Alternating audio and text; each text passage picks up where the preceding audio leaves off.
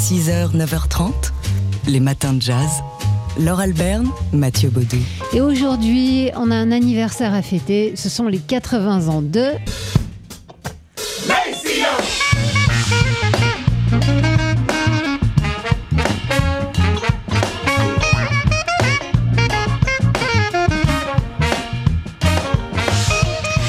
Maceo Parker, Maceo Parker, donc né le 14 février 1943 en Caroline du Nord. Dans une famille de musiciens, parents musiciens, frères musiciens. Et en 1964, un certain James Brown qui cherche un batteur pour son groupe auditionne le frère de Maceo Parker, Melvin. James Brown est séduit et engage Melvin. Et il engage d'ailleurs les deux frères sur l'insistance de Melvin. Alors on écoute euh, pour son anniversaire, c'est nous qui nous faisons le cadeau, on écoute Maceo Parker, euh, interviewé il y a quelques années dans le cadre du festival Jazz in Marciac, sous souvenir de ses débuts avec James Brown. Il a donc d'abord rencontré mon frère. On aurait bien aimé travailler avec lui tous les deux et c'est ce qui a fini par se passer. Il voulait savoir si je jouais du baryton et j'ai dit oui, oui, oui, monsieur. Puis il m'a demandé est-ce que tu as un baryton? Et j'ai répondu oh oui, j'en ai un parce que je ne voulais pas lui dire non. Mais il a pu entendre euh, à ma voix que je n'en avais pas en réalité. Il m'a quand même laissé quelques semaines pour en trouver un et le reste, eh bien, c'est l'histoire avec un grand H. and you know the, the rest is history.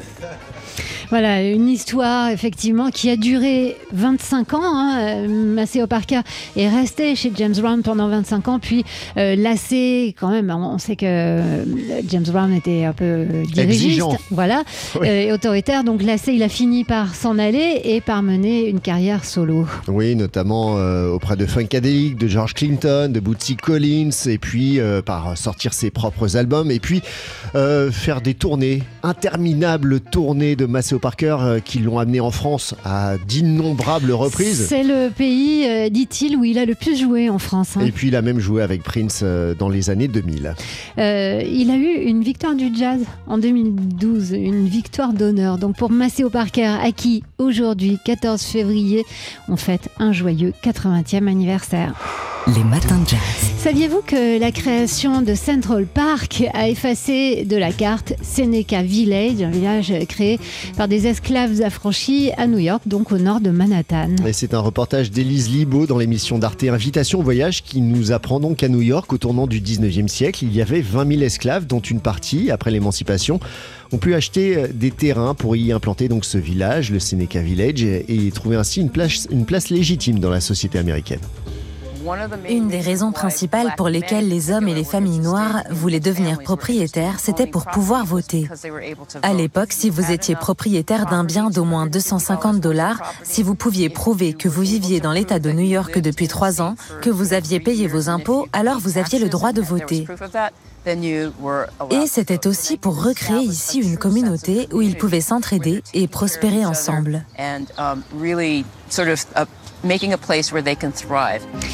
Alors une classe moyenne s'est créée qui connaissait une vie paisible jusqu'à ce que la municipalité de New York décide donc de créer ce grand parc au cœur de la ville euh, en imitant ou plutôt en s'inspirant de certaines grandes capitales européennes dont Londres.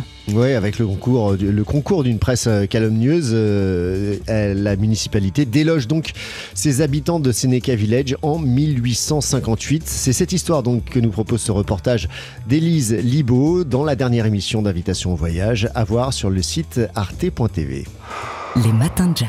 C'est une exposition euh, qui vit ses derniers jours. Elle est à découvrir à la Fondation Louis Vuitton euh, jusqu'au 27 février prochain. Euh, la rétrospective consacrée à la peintre américaine John Mitchell avec une cinquantaine d'œuvres exposées sur 1000 mètres carrés. C'est immense, hein, la Fondation Louis Vuitton. Pour découvrir donc cette peintre américaine qui a participé à l'expressionnisme abstrait. Et en parallèle de cette rétrospective, c'est l'une des influences majeures de John Mitchell qui est mise en lumière avec un regard croisé entre les œuvres donc de la peintre américaine et celle de Claude Monet. Et euh, cette influence euh, a donné lieu à une exposition à part entière qui s'intitule Dialogue Claude Monet, John Mitchell. Un dialogue qui a commencé dans, dès les années 50, hein, quand les nymphéas de Claude Monet trouvent une consécration aux États-Unis, où ils sont perçus comme précurseurs de l'abstraction par les peintres de l'expressionnisme abstrait américain. Et le rapprochement des deux artistes est affermi ensuite par l'installation de John Mitchell en 1968 en France, dans une propriété proche de celle où justement Monet avait vécu. Et du coup, ils ont été confrontés au même euh, paysage avec une vision commune à travers une soixantaine d'œuvres emblématiques des deux artistes hein, qui sont exposés.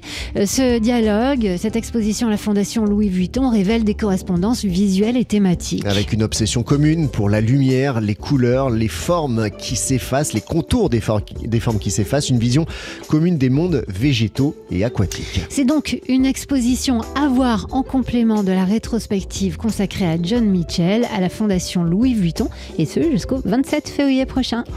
Les matins de jazz. On avait un trio aussi euh, hier en direct dans ce studio. En réalité, il y en avait deux. Il y a eu euh, Loco Cello, euh, certains des musiciens en tout cas invités hier dans Daily Express. Et puis en deuxième partie d'émission, c'était le tour du guitariste Thomas Naïm. Oui, pour fêter la sortie de son nouvel album On the Far Side, toujours avec ses influences, hein, le, jazz, le rock, le blues et la pop. il sera en concert ce soir, hein, Thomas Naïm, aux Zèbres de Belleville pour présenter ce nouveau disque. Et avant cela, oui, il est passé par euh, le studio de TCF Jazz dans le Daily Express de Jean-Charles Doucron hier pour nous jouer un extrait de ce On the Far Side en trio.